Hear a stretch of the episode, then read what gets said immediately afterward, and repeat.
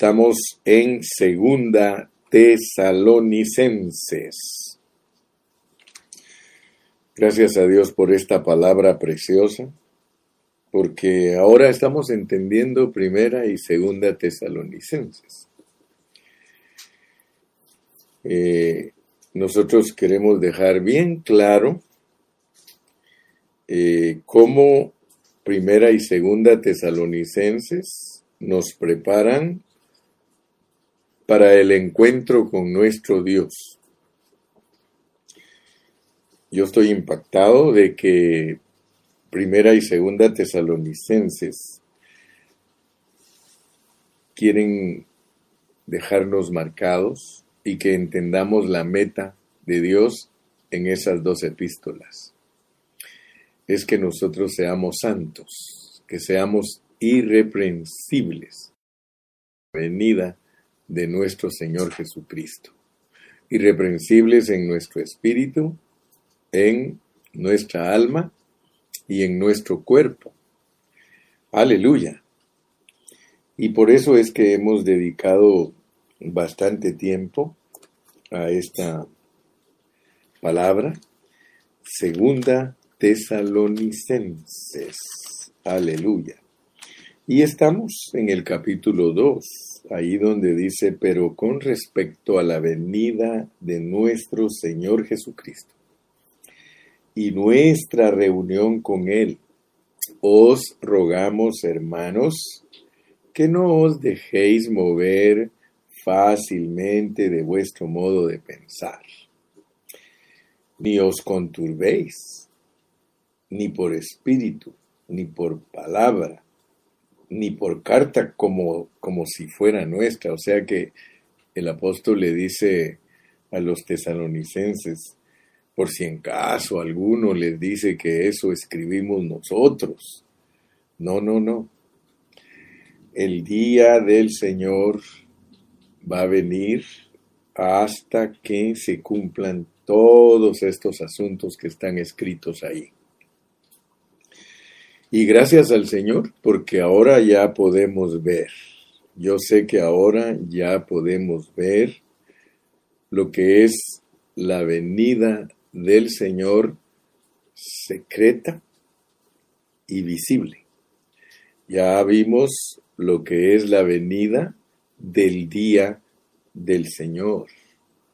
Ya vimos lo que es la venida de aquel día. Y también estudiamos, vimos las escuelas que hay de enseñanza respecto a todos estos asuntos. Vimos que hay una escuela pretribulacionaria y que hay una escuela post-tribulacionaria, pero ya vimos que la escuela más acertada es la que incluye las dos cosas porque las dos cosas están incluidas en todo esto que se llama la venida del Señor, la venida del día del Señor, la venida de aquel día, la segunda venida de Cristo. Así que todo eso es como un programa que Dios ha delineado en el cual tienen que suceder muchas cosas. Así que no es fácil poder ver el cuadro, pero si lo estudiamos con responsabilidad, claro que sí vamos a ver el cuadro. Y de esa no somos engañados, porque aquí dice, pero con respecto a la venida de nuestro Señor Jesucristo y nuestra reunión con Él, os rogamos, hermanos, que no os dejéis mover fácilmente de vuestro modo de pensar. Ahora, ¿Por qué les dijo esto a los tesalonicenses? Porque ya les había explicado, ya les había dicho. Por eso en primera de tesalonicenses, eh, el capítulo 5 les dijo, pero acerca de los tiempos y de las ocasiones no tenéis necesidad, hermanos, de que yo os escriba porque vosotros sabéis perfectamente. O sea que él ya le ha explicado a los tesalonicenses que el día del Señor vendría como ladrón en la noche. El día del Señor vendría como ladrón en la noche. Así que hoy vamos a agregar un poquito más para que entendamos más detalles, porque con todo esto que estamos explicando también hay otro detalle que se llama la venida del Hijo del Hombre. Y también queremos entender qué significa la venida del Hijo del Hombre, porque ya vimos la venida del Señor, ya vimos la venida del día del Señor, ya vimos la venida de aquel día, ya explicamos la segunda venida, pues ahora tenemos que enfocarnos un poquito más en la venida del Hijo del Hombre. Queremos ver qué relación tiene la venida del Hijo del Hombre con estas cosas que estamos estudiando. Oremos, Padre Celestial, te pedimos en el nombre precioso de Jesús que nos ayudes para poder seguir estudiando. Estamos ejercitando nuestro espíritu para entender todos los detalles de tu venida. Por eso queremos pedirte, por favor, que alumbres nuestros ojos para poder ir eh, viendo la foto, la, fotografía de la venida de Cristo en una forma más completa, pero a la vez sencilla, que se pueda entender, que esté basada en el hablar del apóstol, que esté basada en las escrituras, en lo que dicen los evangelios, en lo que dicen los apóstoles Juan, Pedro, Santiago, Señor. Ayúdanos, Padre, para que nuestra palabra sea sobria, que sea una palabra entendible, Señor, y que tu pueblo pueda ser bendecido. Señor, en tu nombre precioso oramos. También oramos por nuestro hermano Hilario, Señor, nuestro hermano Hilario Medina, eh, que falleció su hermana. Te pedimos, Padre, que consueles el corazón de nuestro hermano Hilario, porque él por muchos años no ha podido ver su familia que está en México. Estados Unidos, pero Señor, fortalécelo porque ya se le han muerto tres miembros de su familia y él está triste porque no los ha podido ver a causa de que no ha podido viajar para México. Pero Señor, te rogamos que tú lo fortalezcas y que lo ayudes y que en estos momentos de dolor, Señor, Él sepa que nosotros estamos orando para que tú lo fortalezcas, porque en tus manos está nuestra vida y debemos de recibir tu voluntad, Señor. Gracias, en el nombre de Jesús. Amén. Muy bien, mis amados, entonces les decía que hoy vamos a agregar un detalle. Yo sé que ustedes ya han estado escuchando a este su servidor por bastante tiempo, pero a mí me gusta ir agregando los detalles poco a poco, poco a poco, hasta que miremos la picture en una forma completita. Entonces vuelvo a repetir, ustedes ya entendieron la venida del Señor. Ella tiene aspecto secreto y aspecto visible. El aspecto secreto se llama el arrebatamiento. El aspecto visible se llama la segunda venida de Cristo. También vimos que la venida del día del Señor, el castigo, Él viene como ladrón en la noche. La venida del día del Señor es como ladrón en la noche pero tiene que ver también con la segunda venida. Noten eso. La venida del día del Señor tiene que ver con la segunda venida. Tiene que ver con la venida visible del Señor. Por eso se llama segunda venida porque Él pone sus pies de nuevo aquí en esta tierra. Luego para los israelitas ya vimos en Jeremías 30, desde el versículo 3 en adelante, que es la venida de aquel día, que para ellos viene con una misericordia, viene para librarlos. Más que todo, Israel va a estar en la apretura de Jacob. Así que no se asusten, ahorita mismo los árabes quieren empezar a molestarlos, lo cual significa que estamos en vísperas de poder ver el cumplimiento de muchas cosas. Ahorita los tiempos son cruciales Ustedes se recuerdan que cuando empezamos este año, nosotros hablamos de lo crucial que es esta década. Les estuve hablando de el significado de cada año, ¿verdad? dijimos que este año 2021 es el testimonio de testimonio para la unidad y gracias a Dios que ya lo empezamos a experimentar. Hoy más que nunca muchos hermanos se han unido para servir al Señor y muy pronto nos vamos a dar cuenta, todavía en este año, que se van a levantar muchos líderes cristianos pidiéndoles a todos los pastores que sean uno. Ustedes se recordarán de mis palabras, porque el año 22 es testimonio de testimonio de testimonio. El año 23 es testimonio de testimonio en resurrección, o sea que por primera vez en nuestra vida, así como por primera vez vimos la pandemia, porque nosotros no habíamos visto pandemia, pero en nuestra generación nos tocó ahora ver pandemia.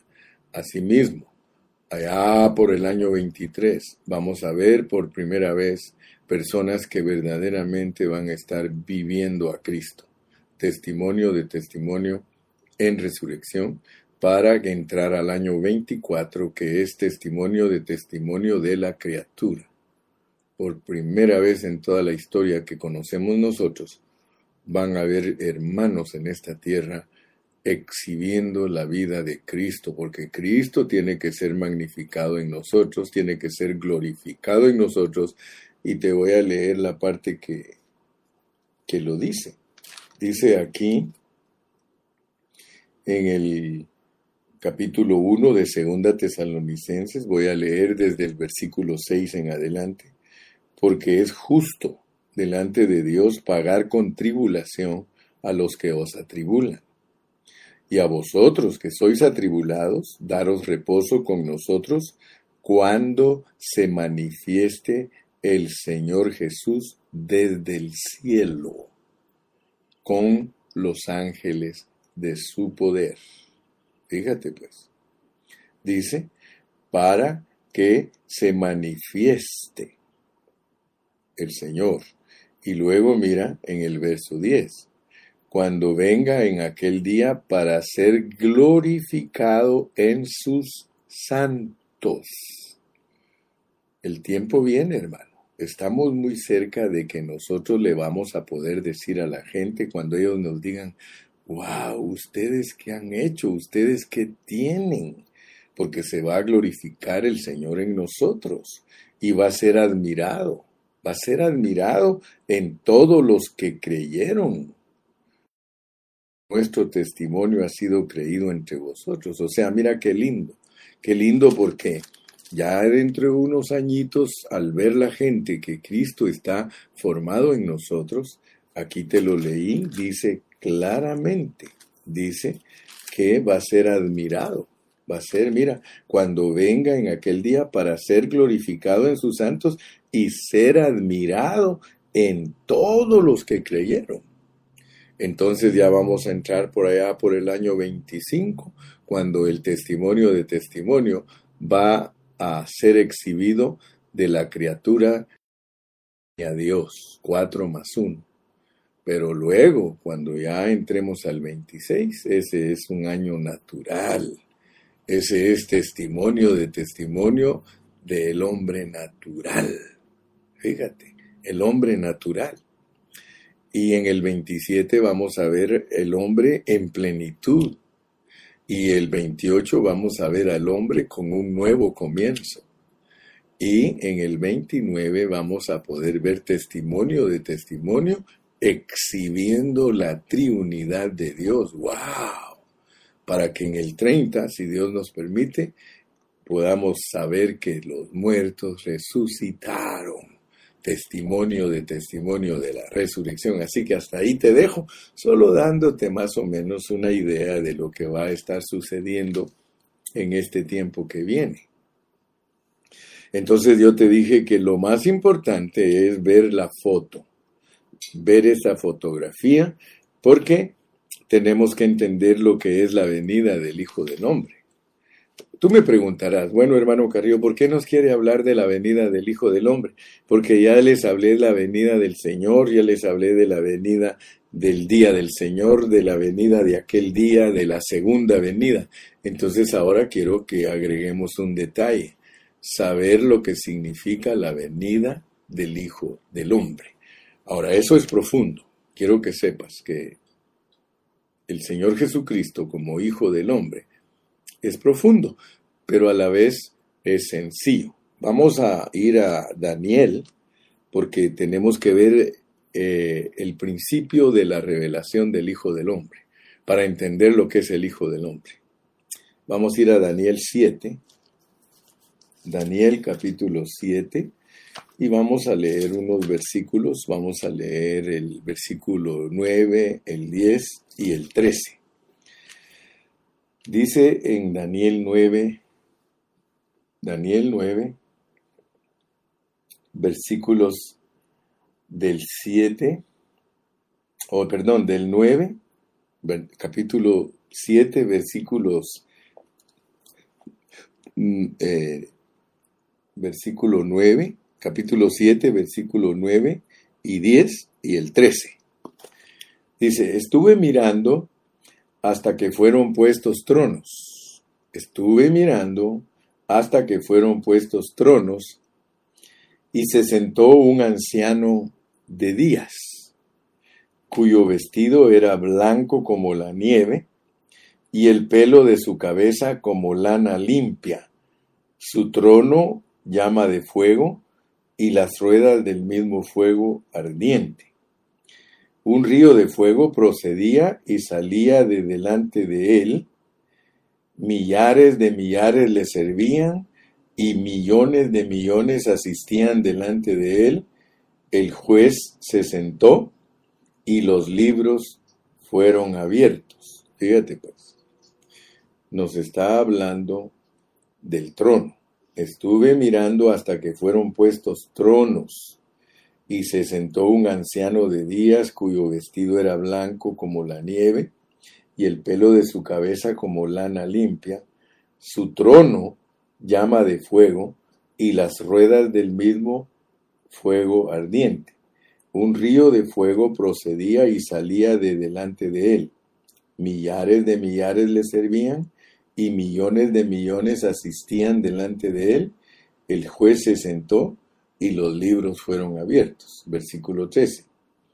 Miraba yo en la visión de la noche, y he aquí con las nubes del cielo venía uno como hijo de hombre, que vino hasta el anciano de días y le hicieron acercarse delante de él y le fue dado dominio, gloria y reino para que todos los pueblos, naciones y lenguas le sirvieran. Su dominio es dominio eterno, nunca pasará, y su reino uno que no será destruido.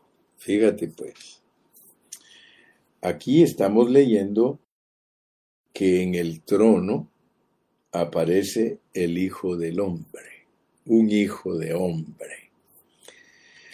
Si nosotros queremos entender a el Señor Jesucristo como hijo de hombre, tenemos que leer varios pasajes para no decir ningún pensamiento forzado ni, ni nada jalado, sino que tenemos que ver ¿Qué significa esa expresión para nosotros? Porque Él viene como hijo del hombre.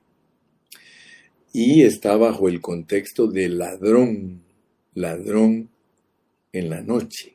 Ahorita lo vamos a estar leyendo, pero quiero que vayamos a Juan capítulo 5 para que nos familiaricemos con el Hijo del Hombre. Juan capítulo 5. Y vamos a leer aquí en los versículos. Vamos a leer en el versículo 27. Eh, Dice, y también le dio autoridad de hacer juicio, por cuanto es el Hijo del Hombre. Fíjate pues, ya vimos que el Hijo del Hombre está en el trono, aparece en el trono de Dios. Ahora vemos que Cristo como Hijo del Hombre ha sido puesto por Dios para hacer juicio. Leamos el contexto. Juan 5, 25. De cierto, de cierto os digo, viene la hora, y ahora es, cuando los muertos oirán la voz del Hijo de Dios. Fíjate, porque aquí hay dos aspectos de Cristo, y los que la oyeren vivirán. La voz del Hijo de Dios. Porque como el Padre tiene vida en sí mismo, así también ha dado al Hijo el tener vida en sí mismo. Y también le dio autoridad de hacer juicio por cuanto es el Hijo del Hombre. Entonces Él como Hijo de Dios da vida. Él a ninguno va a condenar como Hijo de Dios. Él va a condenar a las personas como el Hijo del Hombre. Por eso mira el 28. No os maravilléis de esto, porque vendrá hora cuando todos los que están en los sepulcros oirán su voz, y los que hicieron lo bueno saldrán a resurrección de vida, mas los que hicieron lo malo a resurrección de juicio, de condenación. ¿Ok? Entonces, quiero que veas que el Hijo del Hombre es el que Dios ha designado y por eso Él dice que el Padre a nadie juzga. El Padre a nadie juzga, léelo conmigo el versículo 22, porque el Padre a sino que todo el juicio dio al Hijo para que todos honren al Hijo como honran al Padre.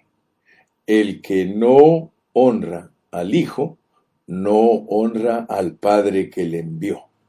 ¿Ok? De cierto.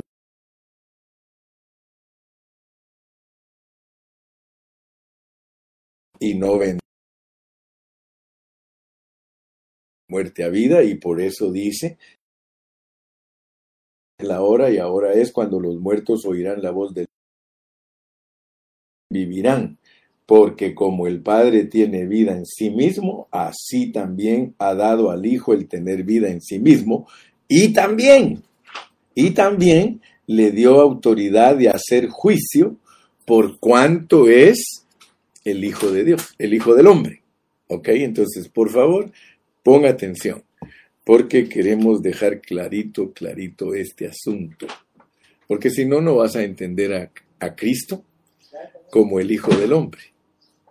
Él es el Hijo de Dios, verdadero Dios. Pero Él es el Hijo del Hombre, verdadero hombre. Entonces nota, porque el Señor Jesús, y esto es lo que quiero que captes, si tú quieres tener parte en todo esto que estamos hablando, hermano, tú tienes que pedirle a Dios que te ayude a cumplir con todos los requisitos, porque de otra manera solo vamos a estar hablando y no vamos a participar en lo que Él quiere que participemos. El Señor Jesucristo dijo que su Padre, su Madre y sus hermanos pero más importante que pongas atención, su padre y su madre son los que hacen la voluntad del Padre que está en el cielo. Quiere decir entonces que espiritualmente hablando, Cristo es hijo de nosotros cuando nosotros hacemos la voluntad de Dios. Si tú y yo hacemos la voluntad de Dios, escucha bien, entonces nosotros somos los papás y las mamás de el Señor Jesús. No es solo María. Ahora, fíjate qué tremendo es esto. Porque los pobres católicos dicen que María es la madre de Dios. Pero la realidad es que mi padre, mi madre y mis hermanos son los que hacen la voluntad de mi Padre que está en el cielo. Y nosotros ya sabemos cuál es la voluntad de Dios, es Cristo en nosotros como santificación. Esa es la voluntad de Dios. Entonces, si nosotros hacemos la voluntad de Dios que está implicada en tesalonicenses, nosotros somos los papás y las mamás del Señor. Entonces, entonces, fíjate, somos los que de nosotros sale el Hijo del Hombre. O sea, dar a luz a Cristo. Ese es un mensaje del apóstol San Pablo. Si nosotros damos a luz a Cristo, entonces en nosotros se formó el Hijo del Hombre. Él es Hijo de nosotros. Ahora, nota pues porque si no, no vas a entender los detalles que están en Segunda Tesalonicenses y también están en otras epístolas. Yo quiero que tú veas, por favor, que el Señor Jesucristo quiere que nosotros seamos los que Él va a usar, porque Dios quiere usarnos, pero para usarnos se tiene que formar Cristo totalmente en nosotros. Si Cristo no se forma totalmente en nosotros, no hay manera que nosotros podamos ver estos asuntos. Fíjate, regresemos a Primera Tesalonicenses 5, pero acerca de los tiempos y de las ocasiones no tenéis necesidad, hermanos, de que yo os escriba, porque vosotros sabéis perfectamente que el día del Señor vendrá así como ladrón en la noche que cuando digan paz y seguridad, entonces vendrá sobre ellos destrucción repentina, como los dolores a la mujer encinta, y no escaparán. O sea que está hablando que la venida de día del Señor es como ladrón, porque va a sorprender a todos los incrédulos, pero en el contexto nos dice a nosotros que nosotros velemos para que no nos sorprenda aquel día como ladrón. ya sabemos que el día del Señor está relacionado con el Señor y ya hemos hablado que el Señor como ladrón se va a llevar las joyas, se va a llevar todo lo de valor que es la iglesia. Y en el versículo 9 dice, porque no nos ha puesto Dios para ira, sino para alcanzar salvación por medio de nuestro Señor Jesucristo. Ok, entonces entendiendo entendiendo que el Señor, el día del Señor viene como ladrón en la noche, vamos a ir a Mateo 24, porque Mateo 24 nos explica cómo es la venida del Hijo del Hombre. Pero ya tenemos que ir entendiendo entonces que la venida del Hijo del Hombre es una venida con juicio porque cuando Dios dice que al, al, Hijo del Hombre le ha dado el juicio, entonces ya sabemos que el Hijo del Hombre está relacionado con el día del Señor, con el derramamiento de la ira de Dios. Ahora notemos pues, porque se nos habló que el Hijo del Hombre va a juzgar, pero quiero que entendamos bien lo que es el Hijo del Hombre. Fíjate aquí en el capítulo 24. En el capítulo 24 nosotros podemos ver eh, desde el versículo 27, dice, porque como el relámpago que sale del oriente y se muestra hasta el occidente, así será también la venida del Hijo del Hombre. Tú ves cómo hace un relámpago, ¿verdad? Un relámpago alumbra todo, todo. O sea que aquí nos está dando una señal, una señal. Esta señal es que la venida del Hijo del Hombre es como un relámpago que todos lo van a ver y que su venida es del cielo, pues. No vayas a confundirte e irte en otras direcciones. Por ejemplo, los chinos dicen que esta, esta señal de que como el relámpago que sale del oriente, ellos dicen que de China es que va a salir eh, el verdadero evangelio y que se va a ir hasta todas partes, hasta, la, hasta llegar al occidente. Por eso ellos usan estos pasajes, pero eso es usar la Biblia a nuestro antojo. Porque aquí la Biblia nos está declarando que la venida del Hijo del Hombre tiene una señal. Y es, como dice Apocalipsis, que se va a abrir el cielo. O sea que el cielo se va a abrir y dice que se va a ver a Cristo viniendo en un corcel blanco, en un caballo blanco, y los ejércitos vestidos de lino fino, dice que lo van a ver, van a venir detrás de él. O sea que la venida del Señor es algo que se va a abrir el cielo. Eso es lo que dice aquí, mira, dice, porque como el relámpago que sale del oriente y se muestra hasta el occidente, así será también la venida del Hijo del Hombre. Estamos ahorita ocupados en entender qué significa la venida del Hijo del Hombre, porque ya tenemos la venida del Señor, ya tenemos la venida del día del Señor, ya tenemos la venida de aquel día, ya tenemos la segunda venida, ya entendimos esos conceptos, pues ahora tenemos que entender otro, la venida del Hijo del Hombre. Y aquí, en este contexto, tenemos que saber ¿Con qué se relaciona la venida del Hijo del Hombre? Dice, porque donde quiera que estuviere el cuerpo muerto, allí se juntarán las águilas, las águilas. Y ya nosotros al seguir leyendo este contexto sabemos que el cuerpo muerto es, así como la iglesia es el cuerpo vivo de Cristo, el cuerpo muerto son todos los seguidores del anticristo. Y por eso dice, ahí se juntarán las águilas, porque el Señor en su venida como Hijo del Hombre viene para destruirlo. Y por eso la cena de la boda es porque vienen todos los santos con vestidos de lino fino, es la esposa. Esa es una boda. O sea que lo que muchos no han entendido es que la boda del Señor es para destruir a todos los enemigos. Y por eso yo siempre les he dicho que el matrimonio es para derrotar enemigos. Tristemente muchos no saben para qué es el matrimonio. Pero el matrimonio, hablando bíblicamente y en una forma certera, es para derrotar al enemigo. Para eso es el matrimonio, porque para eso es que nos vamos a casar con Cristo. Él viene en un caballo blanco con todos sus ejércitos vestidos de blanco, es la novia. Ok. Por eso hasta he dicho en otras, en otras eh, en otros mensajes he dicho que es la novia camuflada.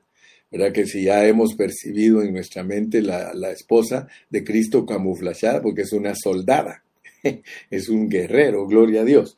Ok, e inmediatamente después de la tribulación de aquellos días, el sol se oscurecerá y la luna no dará su resplandor y las estrellas caerán del cielo y las potencias de los cielos serán conmovidas. Entonces aparecerá la señal del Hijo del Hombre en el cielo. Te dije que era una señal. ¿Cuál es la señal?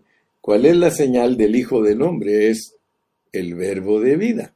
Es que Él viene en un caballo blanco y todos los ejércitos de sus santos eh, ya vienen junto con Él. Esa es la venida del Señor con nosotros. Entonces notemos pues que eso tiene que ver con el Hijo del Hombre. Entonces te lo quiero poner un poquito más claro. El Hijo del Hombre es el que viene montado en el caballo blanco con todos los que vienen en caballos blancos vestidos de lino fino y resplandeciente. Toda la parte justa de la iglesia viene ahí. Eso se llama el Hijo del hombre. Es un hombre corporativo, cabeza y cuerpo. Viene. Entonces, la señal, esa es, esa es la señal, porque es, es una señal del Hijo del Hombre. Me, me explico, ¿verdad? ¿Quieres leerlo conmigo otra vez? Entonces aparecerá la señal del Hijo del Hombre. O sea que la señal del Hijo del Hombre, tú con toda autoridad le puedes llamar el Hijo del Hombre a el que viene montado en el caballo y a todos los que vienen con él. Eso forma el Hijo del Hombre. ¿Ok? Aquí te lo dice la Biblia. Entonces aparecerá la señal del Hijo del Hombre en el cielo y entonces lamentarán todas las tribus de la tierra y verán al Hijo del Hombre viniendo sobre el cielo con poder y gran gloria. Muchos hermanos no entienden lo que estoy hablando. Pero aquí te dice a ti claramente que la señal del Hijo del Hombre, ¿qué es una señal? Pues es una fotografía una señal. Como el arco iris es una señal, pero tiene un significado. Ahora, la señal de. Y está, mira, tú lo puedes leer en Apocalipsis. Si quieres, vamos un ratito a Apocalipsis. Podamos entender bien clarito. Mira, pues, capítulo 19 de Apocalipsis. Ya lo habíamos visto, pero lo volvemos a ver porque mi carga es que tú quedes claro lo que es el Hijo del Hombre. Ahorita ya más o menos me estás entendiendo. En el 19.11, 19, entonces vi el entonces vi el cielo abierto y he aquí un caballo blanco y el que lo montaba se llamaba fiel y verdadero y con justicia juzga, pues, juzga y pelea, juzga él viene en un caballo blanco y él se llama fiel y verdadero y va a juzgar y pelear. Va a juzgar y pelear. Y luego dice el versículo 13, estaba vestido de una ropa teñida de sangre y su nombre es el verbo de Dios y los ejércitos celestiales vestidos de lino finísimo, blanco y limpio, le seguían en caballos blancos. Nota pues, ese desfile, esa señal se llama Hijo del Hombre. ¿Por qué? Porque viene a juzgar, pero nota que es un hombre corporativo. Muchos todavía no han entendido cuando el hermano Carrillo les enseña de lo que es Cristo como hombre corporativo y de lo que es el Hijo del Hombre como corporativo. Pero fíjate, si seguimos leyendo, si seguimos leyendo, vamos a llegar al versículo 36. Pero el día y la hora nadie sabe, ni aun los ángeles de los cielos, sino solo mi Padre. Mas como en los días de Noé. Así será la venida del Hijo del Hombre. Ahora, eleva tu pensamiento, pues. Cuando tú ves la señal del Hijo del Hombre, un jinete en un caballo blanco con miles de seguidores atrás con caballos blancos, ese es el Hijo del Hombre. Esa es la señal del Hijo del Hombre. Detrás de esa señal está el Hijo del Hombre. Entonces dice que de ese acontecimiento, de cuando el Señor descienda aquí a la tierra, es que no se sabe el día ni la hora. Fíjate, pues los que no, los que no conocen detalles de la Biblia y les dicen del día y la hora, se lo aplican a cualquier cosa, menos a la realidad. Pero tú que eres entendido y que estás poniendo atención, ahora sabes cómo se aplica el día y la hora, porque el día y la hora tiene que ver con el ladrón. Fíjate pues, dice, pero el día y la hora nadie sabe, ni aun los ángeles de los cielos, sino solo mi Padre, mas como en los días de Noé, así será la venida del Hijo del Hombre. Porque como en los días antes del diluvio, estaban comiendo y bebiendo, casándose y dándose en casamiento, hasta el día en que Noé entró en el arca y no entendieron, hasta que vino el diluvio y se los llevó a todos. Así será también la venida del Hijo del Hombre. Mira qué lindo lo que Dios nos está revelando, hermano. Estás aprendiendo cómo es que se va a llevar a cabo la venida del Hijo del Hombre. Fíjate que para hablar de la venida del Señor, Él te pone que está en la nube y que todos los cristianos suben al aire para irlo a recibir. Si te quiere hablar del aspecto visible, te habla de que el Señor viene aquí a la tierra. Si te quiere hablar del día del Señor como ladrón en la noche, sorprende. El día del Señor va a sorprender. ¿Por qué? Porque el día del Señor está relacionado con la venida del Hijo del Hombre. Estamos hablando de la segunda venida como el Hijo del Hombre. O sea que tienes que ver, viene el caballo blanco con todos los caballos blancos, el hombre, el hijo del hombre corporativo, y abajo en la tierra la gente se está casando, dándose en casamiento, están en fiesta, están en todo, están diciendo paz y seguridad, todo está tranquilo, la bestia nos tiene pero bien cuidados, bien protegidos, aleluya, a los que andan persiguiendo es a los que predican el Evangelio, ¿eh? los que se quedaron. Fíjate pues, porque si no, no vas a entender todo este asunto. Porque aquí en la gran tribulación vamos a leer pasajes donde dice que le dieron autoridad a la bestia para que persiga a los judíos y a los cristianos que van a vivir aquí en la tierra. O sea que los cristianos no son, no se han ido todos en ese tiempo. Los únicos que se fueron fueron, ya, ya sabes tú, que se fue el hijo varón y las primicias.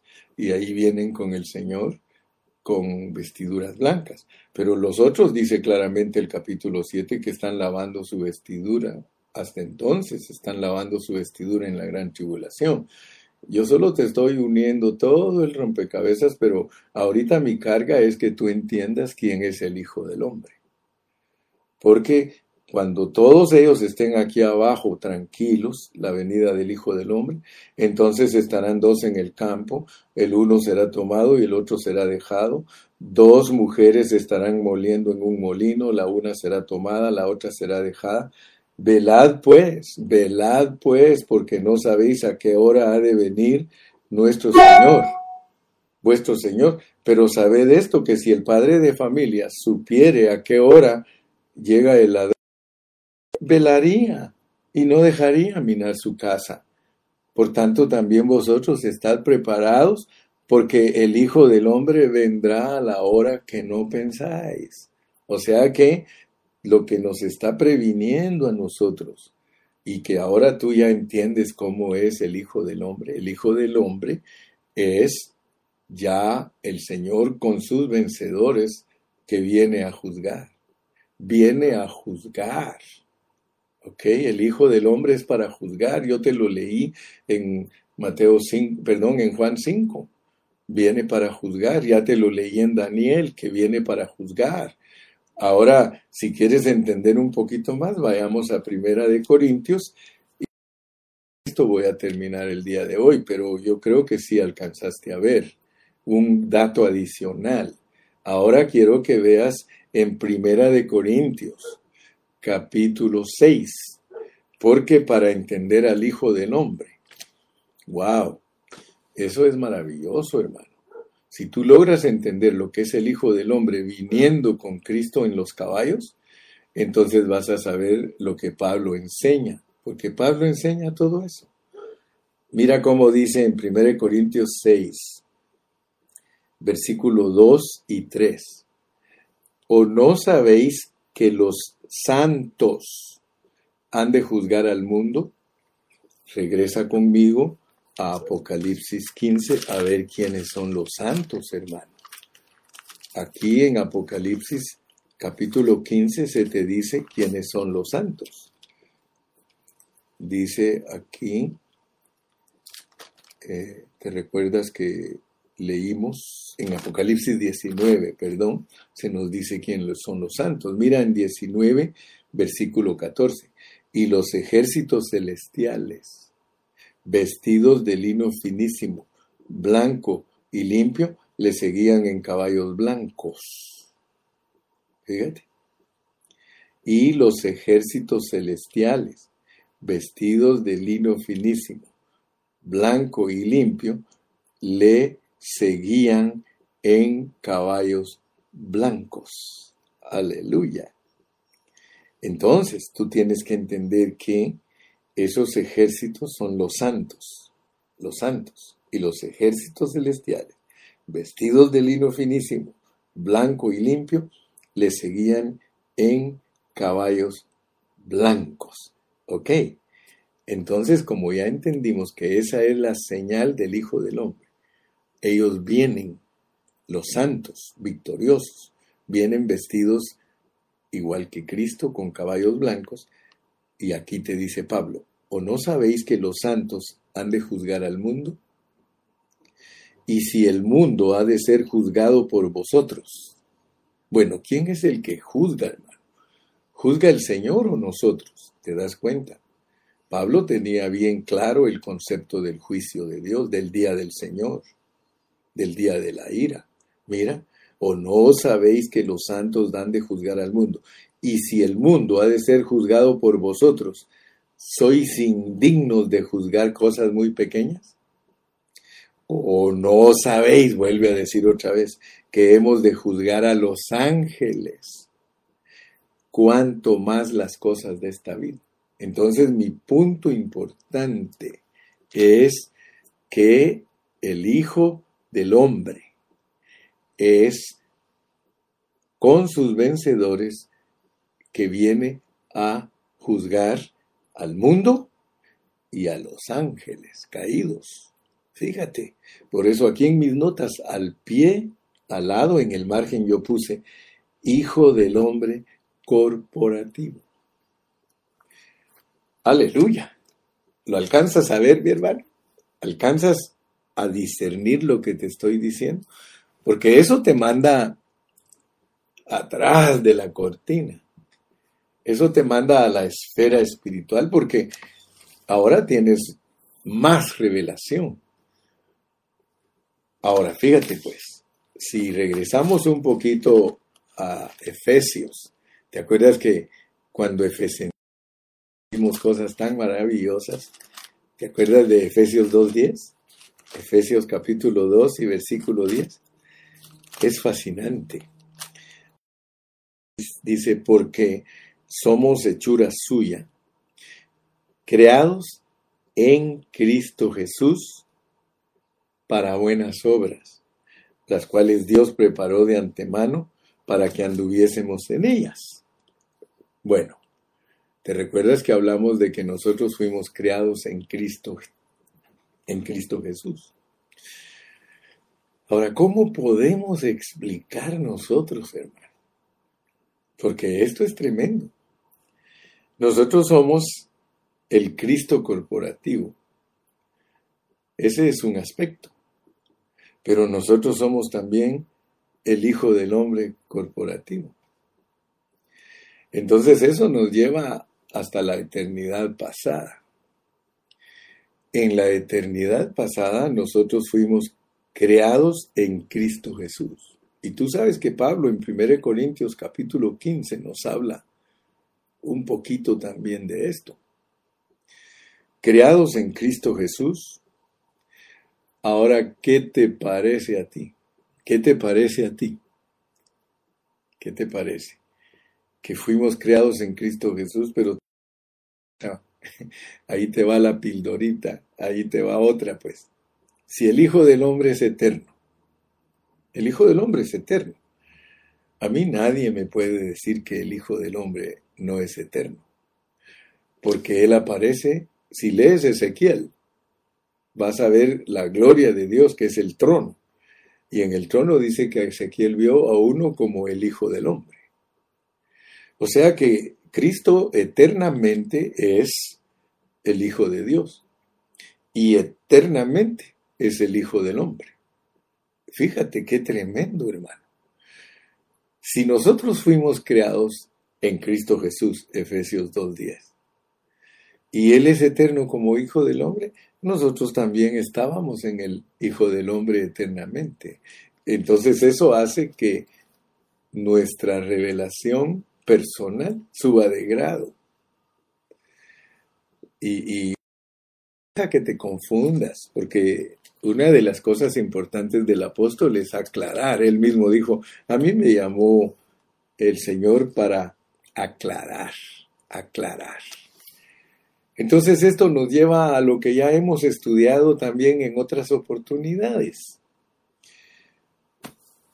Vamos a ir a 1 Corintios 15 para confirmar un poquito más y reafirmar un poquito más el pensamiento del Hijo del Hombre. Dice en 1 Corintios 15, 45, dice, así también está escrito. Fue hecho el primer hombre, Adán, alma. Fíjate pues, fue hecho el primer hombre, Adán, alma. Alma viviente. El postrer Adán, es espíritu vivificante. O sea que aquí te está diciendo que está escrito que fue hecho el primer hombre, Adán, alma viviente, y, y el poster Adán, espíritu vivificante. Más lo espiritual no es primero, sino lo animal. Fíjate, más lo espiritual no es primero, pero tú ya sabes que dice a ti que lo, espiritual, espiritual no es primero, te está diciendo que es postrero. Y cuando te está diciendo él que algo es postrero, te está diciendo que es primero, porque él mismo dice, en su, en su lenguaje, él dice, los primeros serán postreros y los postreros serán primeros. Así que hay un statement, una declaración de parte de Dios, hermano. Dice más lo espiritual no es primero, sino lo animal, luego lo espiritual. El primer hombre es de la tierra, terrenal. El segundo hombre, que es el Señor, es del cielo. ¿Cuál el terrenal? Tales también los terrenales. ¿Y cuál el celestial? Tales también los celestiales. Y, y así como hemos traído la imagen del terrenal, traemos también la imagen del celestial. Les en cuenta, pues. Nosotros traemos dos imágenes. Traemos la imagen de el terrenal exteriormente, pero traemos la imagen del celestial internamente, pero nosotros somos cuatitos, pues. Somos almas espíritus. Almas espíritus. Aquí en el contexto leímos que Adán es alma y el segundo es espíritu. Entonces nosotros tenemos dos Adanes. Venimos a esta tierra con dos Adanes. Dos Adanes. O sea que allá en la eternidad, allá en la eternidad, ahí estaba Cristo, el Hijo del Hombre. Si tú lees en Apocalipsis, en el trono está el Hijo del Hombre. Entonces, si logras entender que tanto, tanto Cristo como el Hijo del Hombre es corporativo y que tanto el Hijo, tanto Cristo como el Hijo del Hombre es eterno, entonces vas a entender tu eternidad también. Tú y yo, aunque somos creados, somos eternos. Cristo, aunque es creado, es eterno. ¿Por qué? Porque la revelación pura de la palabra es que, el, que Cristo es eterno, hijo, el Hijo del Hombre es eterno. Eso nos hace a nosotros pensar aún con más claridad, porque ahora voy a terminar con esto. 1 Corintios 6, porque el que no logre los requisitos no puede ser el que juzga. Si tú lees Primera de Corintios, capítulo 6, tú te vas a dar cuenta que el contexto del capítulo 6 de 1 Corintios es heredar el reino, heredar el reino. O sea que todo el meollo del asunto, fíjate, todo el meollo, toda la esencia de este mensaje que te estoy dando de el Hijo del Hombre es que para que nosotros seamos parte del Hijo del Hombre, porque Dios solo usa Hijo de Hombre para enviar juicio a la tierra. Cuando él mandó juicio a Israel, usó al profeta Ezequiel y le llamó hijo de hombre y les mandó juicio. Cuando él usó a Noé, le llamó hijo de hombre y mandó juicio. Entonces, cuando Dios llama a sus criaturas hijos de hombre, es porque va a hacer un juicio, porque Él como espíritu no puede juzgar a nadie. Él solo juzga por medio de el misterio de la piedad, por, por medio de la encarnación, ¿ok? Entonces, mira cuál es el propósito del Hijo del Hombre. El propósito del Hijo del Hombre es juzgar, a los, juzgar al mundo y juzgar a los ángeles. A Israel los van a juzgar los, los apóstoles. A ellos les van a dar doce tronos para que ellos juzguen a Israel. Pero a nosotros nos toca juzgar al mundo y a los ángeles y miren cómo es esto, pues. Miren cómo es esto. Dice en el versículo 9, ¿no sabéis que no heredarán el reino de Dios? Porque para poder juzgar tenemos que ser justos. No erréis, porque mira, mira hermano, ninguno de nosotros que llamándose cristiano sea fornicario, sea idólatra, sea adúltero, sea afeminado, sea el que se echa con varón, sea ladrón, sea avaro, sea borracho, hable malas palabras, sea estafador, ninguno de ellos puede heredar el reino de Dios. Ninguno de ellos es hijo del hombre. Entonces, pongámosle más ganas a nuestra vida cristiana, pues, porque nos están advirtiendo con tiempo. Y esto erais, y esto erais algunos, mas ya habéis sido lavados, ya habéis sido santificados, ya habéis sido justificados en el nombre del Señor Jesús y por el Espíritu de nuestro Dios.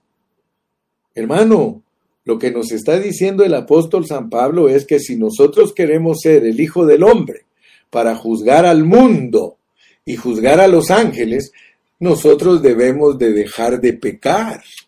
Nosotros ya no tenemos que estar participando en pecados, ya no tenemos que ejercitarnos. Por eso es que Juan dice, el que practica el pecado es del diablo. El que practica el pecado no conoce a Dios. Si nosotros seguimos viviendo dentro de la iglesia una vida con todas estas malicias, nosotros mismos nos estamos descalificando. Ahora, ¿por qué es que Dios tiene que disciplinar a la iglesia que no es vencedora?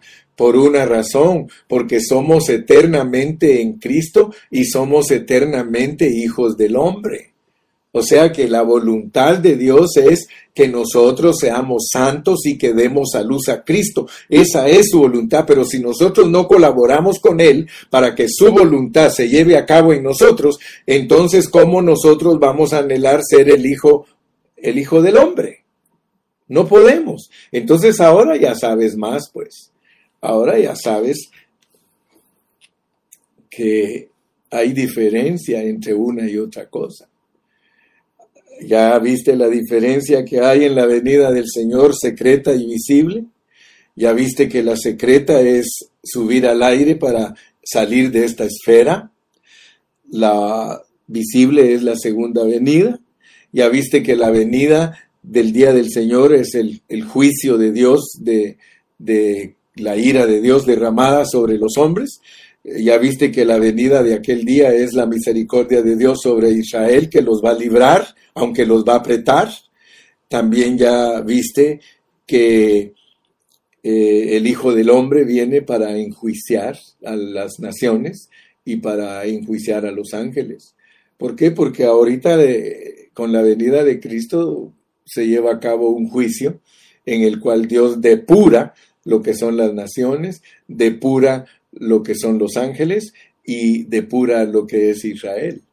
Entonces, y depura lo que es la iglesia. Entonces, hermanos, yo creo que para dejar claro cómo podemos esperar al Señor con paz en nuestros corazones, es estar participando, cooperando con la santificación que Dios quiere llevar a cabo en nosotros.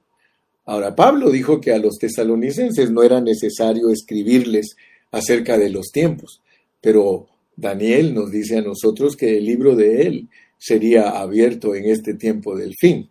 Así que, si el Señor nos permite, mañana vamos a estar tocando un poquito acerca del el tiempo en que se va a llevar a cabo todos estos asuntos.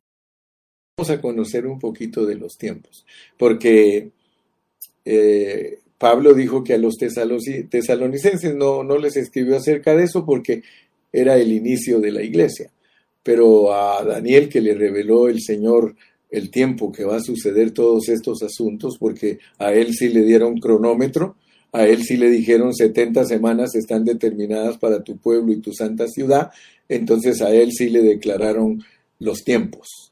Por eso es que a él le dan años, le dan siete semanas, 62 semanas y otra semana. Mañana, si Dios quiere, como ya entendimos los detalles de la venida del Señor y la venida del Hijo del Hombre, aleluya, eh, la venida de Él por su iglesia. Entonces ahora podemos tocar un poquito de los tiempos y vamos a tratar de ir ya cerrando lo que es el mensaje completo de Segunda Tesalonicenses. Que Dios te bendiga, que Dios te guarde y hasta mañana. Padre, gracias porque una vez más nos diste el privilegio de poder hablar palabra tuya, Señor, no pensamientos de hombres, sino palabra tuya. Gracias que ahora nos dejaste ver con claridad lo que es el Hijo del Hombre. Hay una señal para conocer lo que es el Hijo del Hombre.